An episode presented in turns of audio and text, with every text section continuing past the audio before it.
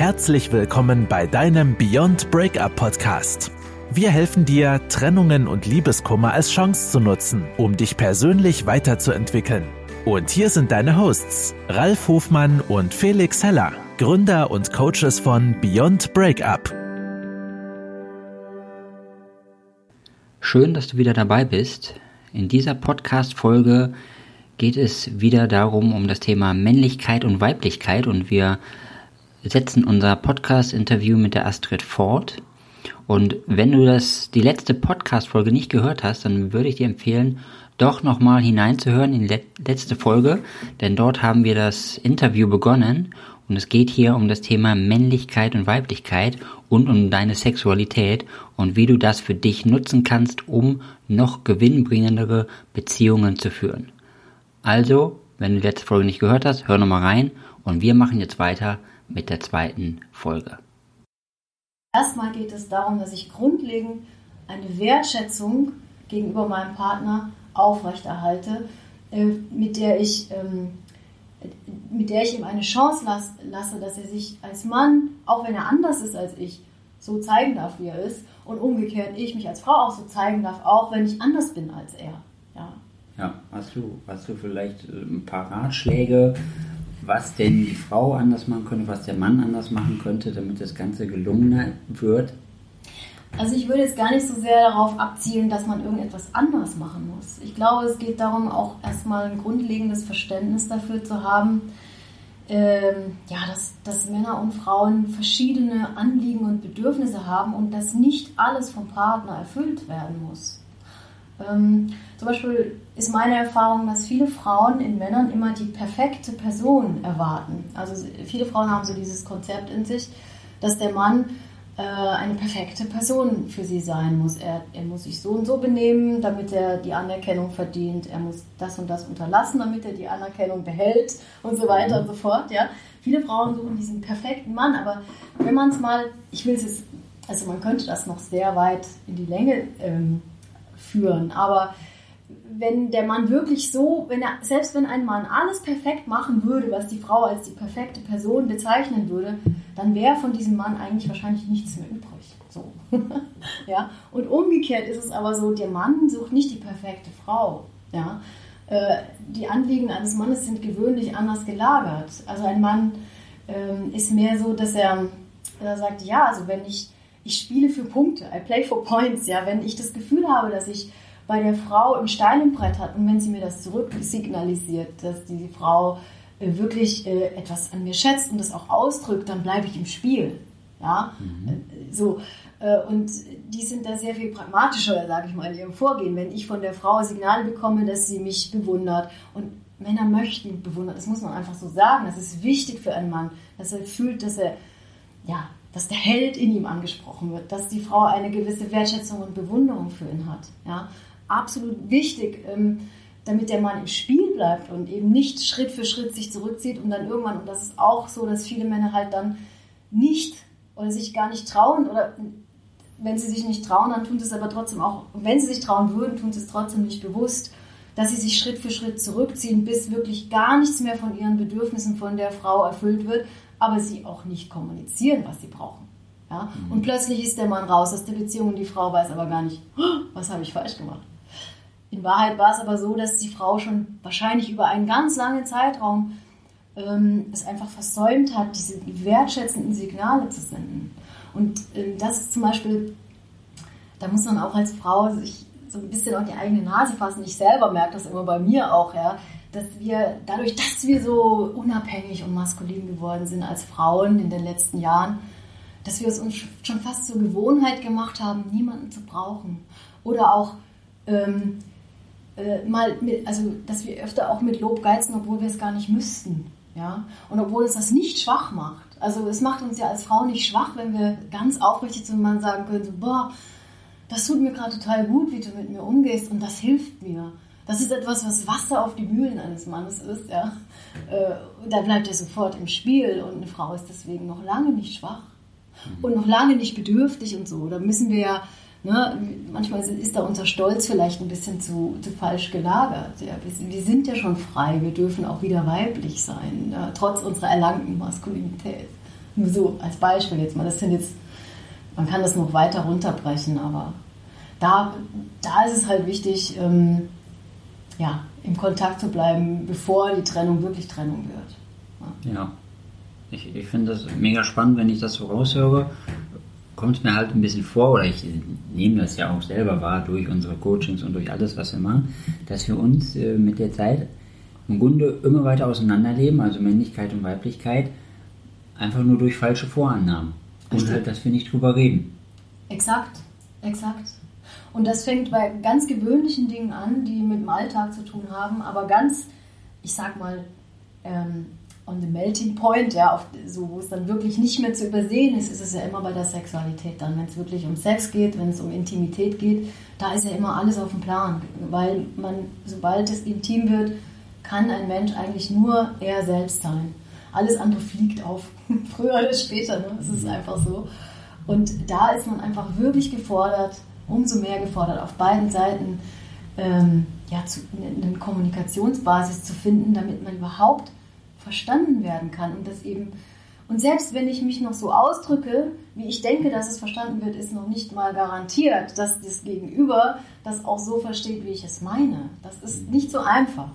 Es gibt aber, also wenn du das möchtest, äh, es gibt tatsächlich so, so ein paar grobe Leitfäden, gerade bei der Sexualität, die vielleicht wichtig wären, ähm, einfach mal zu wissen und sie dann auch umzusetzen in der Kommunikation, die viele, viele, viele sexuelle Missverständnisse schon aus dem Weg räumen könnten.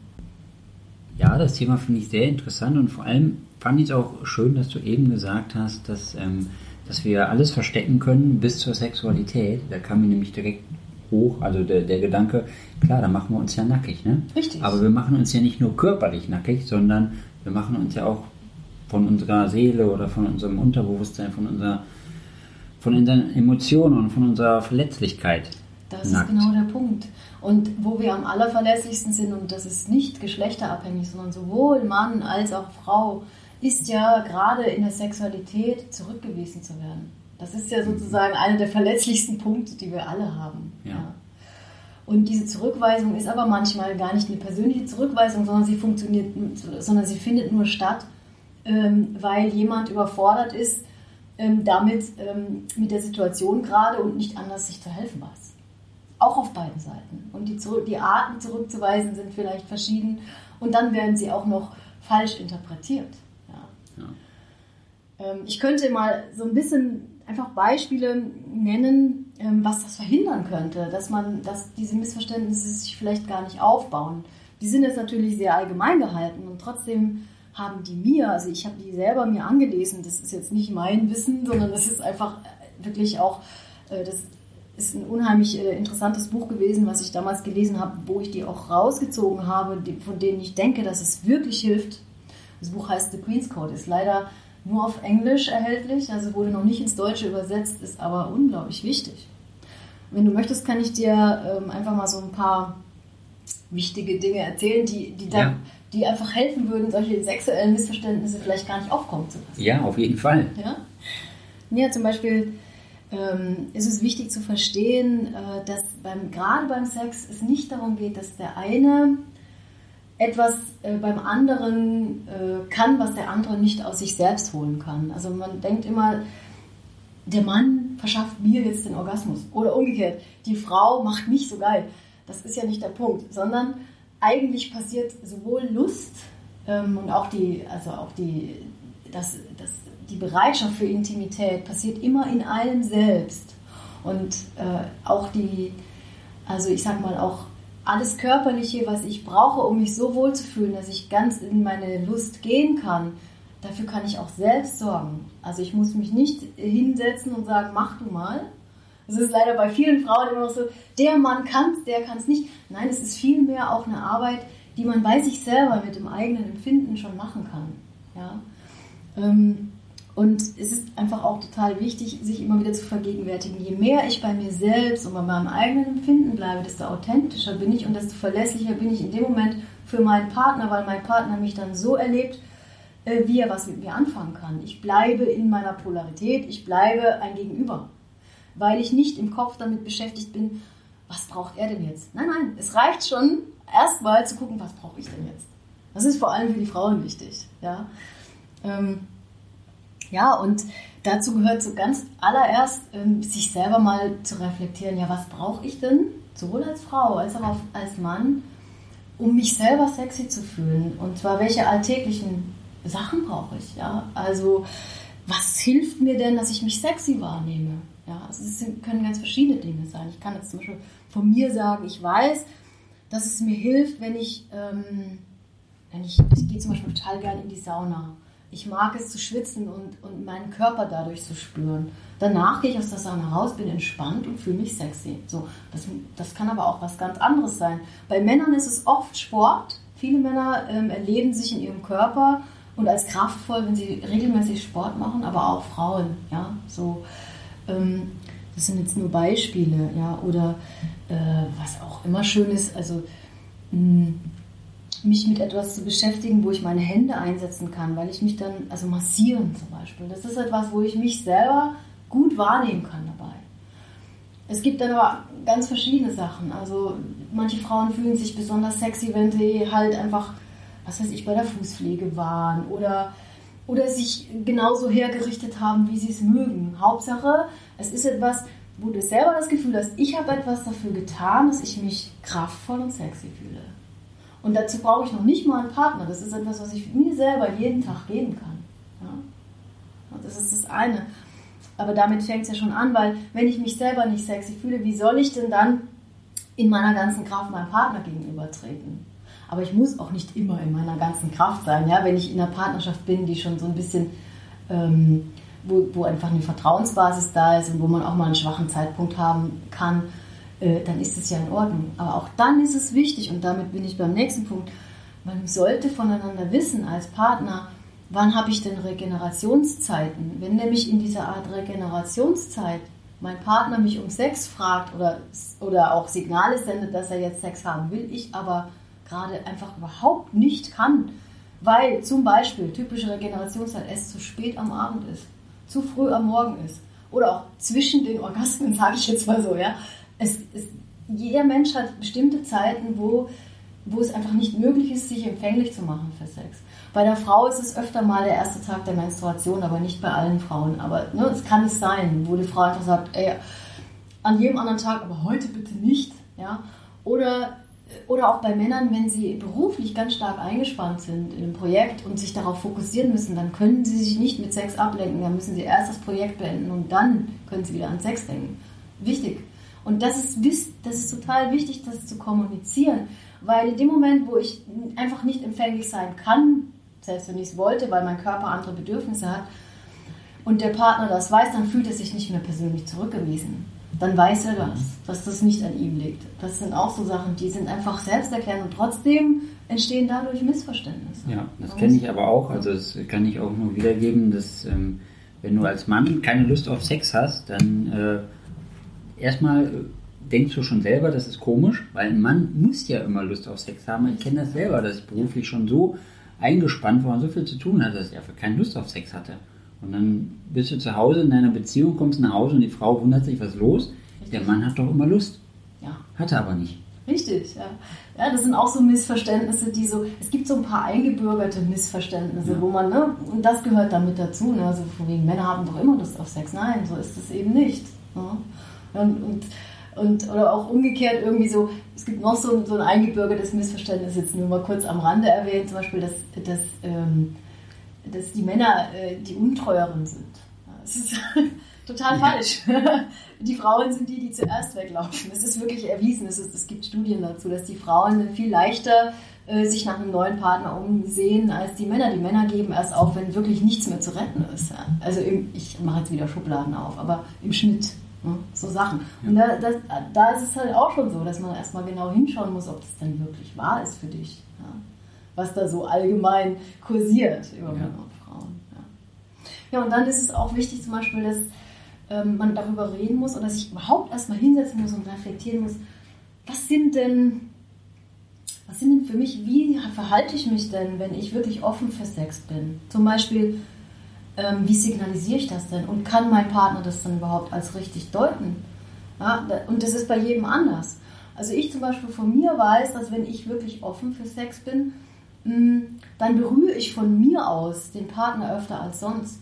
Dann strecke ich meine Hand aus und dann, dann streichle ich mal über seine Wange oder dann manchmal fasse ich ihm auch an den Bauch, auf die weibliche Seite, der Bauch. Ne? Vorne die Vorderseite ist die weibliche Seite. Ich, ich suche Kontakt mit meinen Händen, ganz bewusst zum Beispiel. Und, ähm, aber nicht jeder Partner muss das so, so als direkte, ähm, also als, als das Signal interpretieren, dass ich jetzt offen für Sex bin. Ein anderer sagt, ja, die ist halt einfach freundlich. Deshalb muss man es kommunizieren. Ja? Oder es gibt einfach bestimmte Dinge, da muss man selber sich mal überlegen, was ist das denn? Wie signalisiere ich denn, dass ich wirklich offen bin? Und wie signalisiere ich, dass ich in einer Regenerationsphase bin und das gerade nicht brauchen kann? Und kann ich diese Signale so vermitteln, dass es nicht also direkt abweisend wirkt und trotzdem verständlich ist? Ja. ja. Da fängt es an. Und gleichzeitig, um es jetzt nochmal in, in, was, in so eine schöne Richtung zu holen, wir haben ja alle auch sozusagen diese Sexual Hotkeys. Das heißt, ähm, wenn ich so weit bin, dass ich jetzt Sex haben will, und es geht dabei, ich sage immer Sex, aber es geht ja eigentlich nicht um Sex, sondern es geht um, dieses, um diese Bereitschaft für Intimität. Intimität ist übrigens aus dem Griechischen und heißt Freiheit von Angst. Ja, das muss man sich mal einfach mhm. zu Gemüte führen, weil darum geht es. Es geht um ein wirkliches, um ein angstfreies Zusammentreffen. Darum geht es eigentlich. Und dann ist alles möglich. So, wenn du nun wissen möchtest, wie du zum Sexual Hotkey von deinem Traumpartner wirst, also von deinem Traummann oder deiner Traumfrau, auch wenn du vielleicht jetzt noch gar nicht kennst, oder wenn du deine Beziehung noch auf ein viel höheres Level heben möchtest, dann schalte wieder ein bei unserer nächsten Podcast-Folge.